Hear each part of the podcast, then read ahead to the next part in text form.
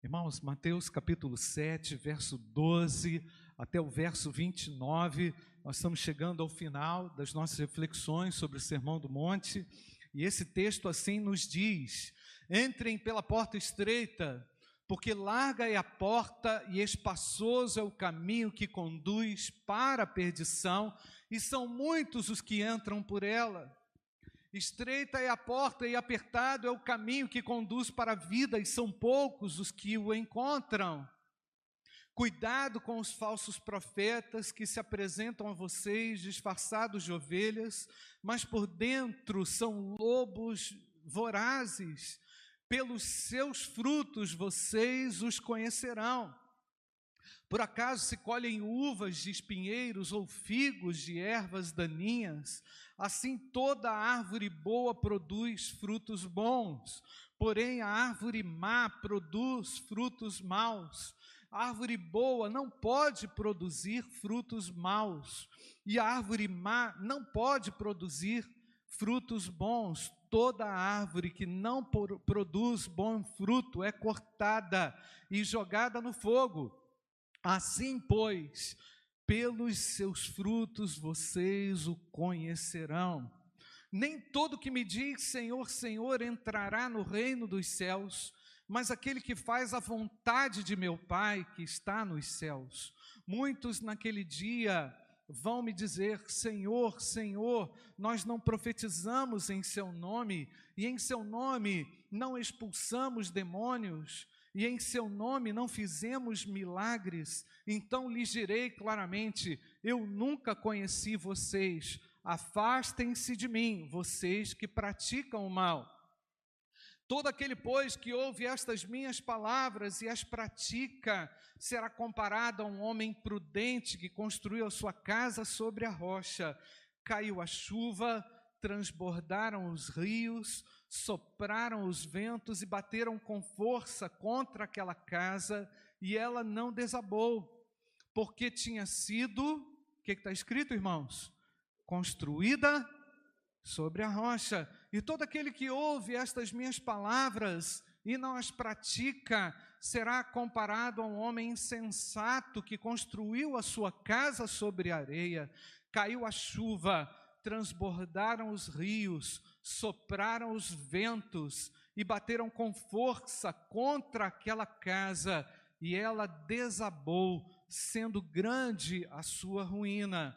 Quando Jesus acabou de proferir estas palavras, as multidões estavam maravilhadas com a sua doutrina, porque ele as ensinava como quem tem autoridade e não como os escribas. Amém, amados? Não há nada mais importante na Bíblia, irmãos, do que a obediência. E como nós sabemos, Jesus fecha o capítulo 7 tratando de juízo o tempo inteiro. Falamos isso, um pouco sobre isso semana passada, sobre o juízo que emitimos das pessoas. Juízo temerário, injusto, muitas vezes é, malicioso, enganoso, não é? E agora, Jesus, nessa sessão, concluindo o seu sermão, ele se utiliza de algumas figuras para ilustrar bem, mostrar bem como é que deve ser a vida dos seus, dos seus discípulos, não é? Portanto, Jesus ao final daquele sermão não queria um elogio. No final daquele sermão ele não queria um tapinha nas costas. Jesus queria tão somente que os seus ouvintes aplicassem essas palavras aos seus corações. Jesus não queria ser elogiado ou bem falado pela maneira como falou, como ensinou. Apesar do texto diz é, ter dito que ele falou com autoridade como ninguém. Nós estávamos ali, perdão, aqueles homens estavam ali, nós não, mas eles estavam ali diante do Filho do homem, amém, amados? Daquele que tem o poder de salvar, de transformar. Então, aquele sermão, irmãos, foi um, foi um marco na história apresentando o poder, a autoridade do Filho de Deus, não em sinais, mas em palavras efetivas que chegavam ao coração, que alcançavam uma dimensão da destruição dos aspectos religiosos dos fariseus, dos escribas, para que o reino de Deus pudesse ser implantado no coração do homem. O reino de Deus chegou, amém ou não, irmãos? O reino de Deus está entre nós. Portanto, Jesus queria no seu fechamento do Sermão do Monte que todos os seus ouvintes conseguissem ter uma visão clara do sensato e do insensato. E ele usa aqui a figura da porta larga e estreita. Usa também é, uma, coloca uma ilustração ali em cima dos falsos profetas, dizendo que esses falsos profetas se travestem de ovelhas, não é? Eles se mostram como ovelhas, mas eles enganam. E a terceira figura que Jesus usa ali é a figura da casa construída sobre a rocha e outra sobre a areia. Mas Jesus não pede nada aqui. Ele define e determina. Sabe por quê, irmãos? O filho, de, o filho do homem tem autoridade para definir as coisas. Ainda que nós queiramos definir as coisas, quem dá a palavra final é o Senhor em todos os aspectos da caminhada do homem. Portanto, Jesus, falando aos seus discípulos, quis que eles se submetessem totalmente ao seu governo, e a primeira expressão que Jesus usa ali é: entrem pela porta estreita. Jesus questiona também esse superfaturamento da fé. Jesus descarta a numerologia sinistra da fé. Jesus diz que são poucos que vão entrar. E muitos, poucos irão entrar pela porta estreita, mas muitos vão entrar. Poucos passarão pela porta estreita e muitos vão entrar pela porta larga. É? Então, com essa ilustração da porta, irmãos, da porta estreita, imagina um cone, não é? voltado assim para você, onde você tem que, de certa forma, fazer uma escolha para entrar naquele caminho largo e apertado, e à medida em que você entra naquele caminho apertado, perdão, apertado, estreito, o Senhor vai ampliando a sua visão e te colocando num ambiente de liberdade. Por outro lado, irmão, se o cone for o inverso, largo na sua entrada, e estreito na ponta, a impressão que você vai ter é que está no caminho certo, mas ele vai te levar a um outro lugar que Jesus já definiu aqui em termos de juízo, que é o caminho da perdição. Portanto, a proposta de Jesus não é proposta, irmãos, estética, enganadora, sabotada pela, pela linguagem, pela semântica, é uma fala clara, dizendo aos seus que a porta é estreita. Mas é verdade também, irmãos, que muitas pessoas querem só flertar com essa porta. É verdade também que muitos querem, ficam olhando e admirando o caminho apertado, a porta estreita, mas continuam do lado de fora preferem se alegrar com aquilo que há aqui fora e não conseguem perceber o redimensionamento que a vida espiritual vai trazer a ele a partir do momento que ele fizer uma escolha pelo caminho apertado. Portanto, o Senhor amplia as perspectivas daqueles que se reduzem, que se minimizam para entrar pela porta estreita. É isso que nós fizemos, amém ou não, igreja? Nós entramos pelo caminho estreito e nos alegramos porque tivemos que renunciar às nossas paixões, tivemos que renunciar a tudo aquilo que o pecado gritava no nosso ouvido para poder caminhar com Deus. O caminho com Deus, irmãos, muitas vezes é assim. Você vai se perceber estreitado, apertado, de certa forma, irmãos, oprimido em algum momento, mas o Senhor sempre nos coloca em lugares espaçosos. Amém ou não, irmãos? Na dimensão espiritual, na perspectiva espiritual, é assim que nós nos sentimos, não é, irmãos? Então Jesus fez um alerta. Ele disse: entrem a entrada que Jesus aqui conclama os seus a, a passar é, na verdade, a, significa uma, uma posição. Assumam agora, Jesus está no seu encerramento, irmãos, do sermão. Então, agora, Jesus não, não poderia nada batido, ele não poderia deixar nada fácil. Jesus Cristo apela para uma atitude, para uma decisão. Não sei como que você está aqui se você já fez uma decisão segura e certa por Jesus Cristo. Eu não sei se você já teve a oportunidade de ter esse, essa visão espiritual ampliada à medida que você toma uma atitude ao passar por essa porta, mas eu quero dizer, Jesus apela aqui aos seus discípulos, porque há uma renúncia a ser feita. Portanto, Jesus explica de uma maneira bem clara que para poder chegar a Ele é necessário passar por essa porta estreita.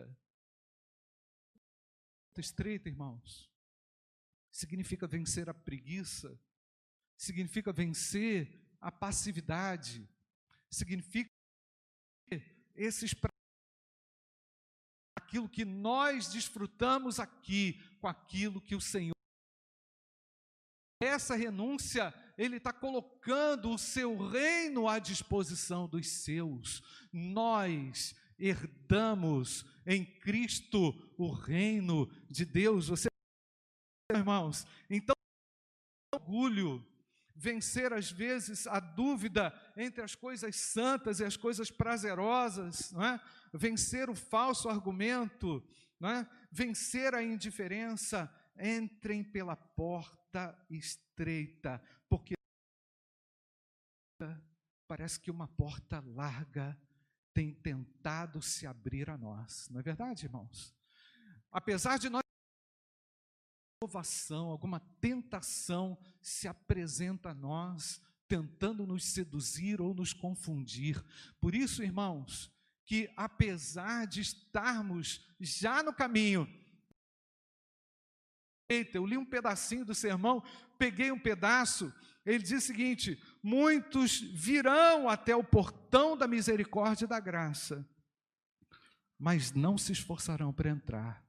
E eu digo que aqueles que entraram serão também tentados a olhar para trás, para aquelas alegrias que um dia trouxeram a derrocada espiritual mas nós, queridos, já fizemos a nossa escolha. Você não fez a sua escolha, você não tem sido diariamente ah, conduzido pelo Senhor nessa porta estreita, mantenha-se nela. Amém, amados? Mantenha-se nela, pague o preço por manter-se nela. Não é? Ouça esse aviso, você que ainda não entrou por essa porta estreita, você vai ter que fazer uma escolha, você fazer uma escolha para isso, para que nós tivéssemos cuidado e atenção redobrada. Jesus agora chama a nossa atenção para o discernimento. Outro dia, lendo um artigo sobre os falsos evangelhos, a conclusão do autor foi: não existe falso evangelho, porque só existe um evangelho. Aquilo que é falso não é evangelho, pois o evangelho no qual o Senhor se revela no caminho, se apresenta no caminho conosco, e é o evangelho também, onde o Senhor nos discipula e nos ensina a mesa na comunhão, onde mostra ao nosso tem feito isso com você, amém, queridos? Portanto, nos alegramos com esse evangelho puro, cristalino é, do Senhor revelado e manifesto a nós. E agora a terceira ilustração, irmãos, Jesus fala das duas casas, e eu quero me deter um pouquinho aqui. Porque as construções naquela, naquela época, irmãos, não eram como as nossas, nós já encanada, não é, irmãos? Nós não tínhamos, a, a, os judeus não tinham a alegria de ter uma torneira de água quente, água fria, eles precisavam estar próximos dos rios, e era um fenômeno ali também, na região de Israel, como os discípulos construiriam a sua casa, não é? Então nós sabemos a casa se manteria. Construímos algo espiritualmente também através de decisões, de escolhas. Por isso que Jesus apela para a obediência através dessas escolhas que nós fazemos.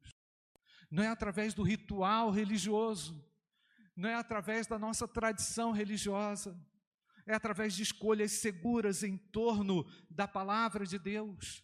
Agora veja bem, irmãos, Jesus fala de duas casas iguaizinhas, de duas casas muito iguais. Nós não conseguimos olhar o fundamento.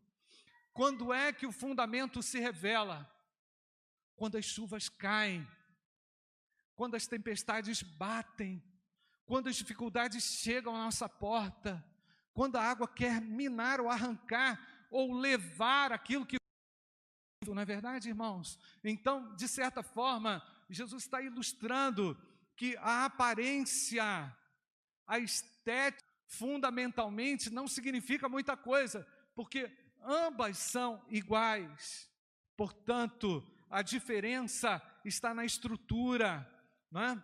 Nós sabemos, irmãos, que Jesus aqui apresenta um limitador muito forte e importante para todos nós. Apesar de todas as dificuldades e apesar de todas as, as nuances que a vida apresenta a nós, é por graça e misericórdia de Deus que esse, essa edificação é consolidada. O autor aqui, Jesus aqui não está glorificar o Filho do Homem que veio ao mundo e de forma maravilhosa e extraordinária tem se revelado a nós, tem se colocado diante de nós com a palavra segura, viva e poderosa. E ao final daquele sermão, é aquele que está aqui nessa hora, querendo ministrar ao seu coração, o seu coração e querendo que você também faça escolhas que lhe sejam seguras para a construção da sua casa espiritual. Feche seus olhos, eu não sei como você entrou aqui, eu não sei de que forma você chegou aqui, mas o filho do homem, tem sentido a estrutura da sua casa interior abalada. Você que talvez mas ouvindo a própria voz do Espírito Santo de Deus, o Senhor chama você para uma decisão. O Senhor chama você para uma escolha segura, onde o Filho de Deus há de ser glorificado. Ele está aqui e as palavras dele são maravilhosas para a nossa alma. Feche seus olhos. Pastor, eu tenho me encontrado distante da tua verdade, agora construir em mim. Senhor, eu quero continuar nesse caminho estreito, eu não quero ceder à tentação de uma porta larga que se abre diante de mim. Senhor, eu sei que eu posso agora fazer uma escolha ao teu lado, e eu quero caminho estreito, eu preciso estreito, eu não quero andar perdido mais. Eu volto para ti, eu retorno a ti, eu quero permanecer no caminho essa noite que quer tomar uma decisão ao lado de Jesus, se libertando, entendendo que o Senhor te chama para a liberdade, entendendo que o Senhor te chama agora por um caminho de liberdade, mas você precisa passar pela porta estreita, você precisa passar pela renúncia. Eu quero orar com você. Se você é essa pessoa onde você está, levante a sua mão, quero orar com você. Que Deus abençoe aqui, ali, ali também. Há mais alguém? Deus abençoe ali. Mais um, mais alguém? Você que está aqui e precisa renunciar aos seus próprios pensamentos, você precisa passar pelo caminho apertado. Ah, mas alguém, eu quero orar com você. Levante a sua mão. O Senhor está falando ao seu coração. Você na internet, você que um dia já caminhou no caminho estreito, mas alguma coisa aconteceu, você retrocedeu, você cedeu a um. Jesus está chamando você a uma consagração. Será que há e movidos pelo próprio Espírito Santo de Deus? Ó oh, Pai, fala profundamente nessa hora, como tu já tens falado trazendo coragem para que nossos pensamentos sejam renovados na tua palavra, os nossos comportamentos sejam disciplinados pela tua palavra, a tua igreja cresça mais do que nunca nesse momento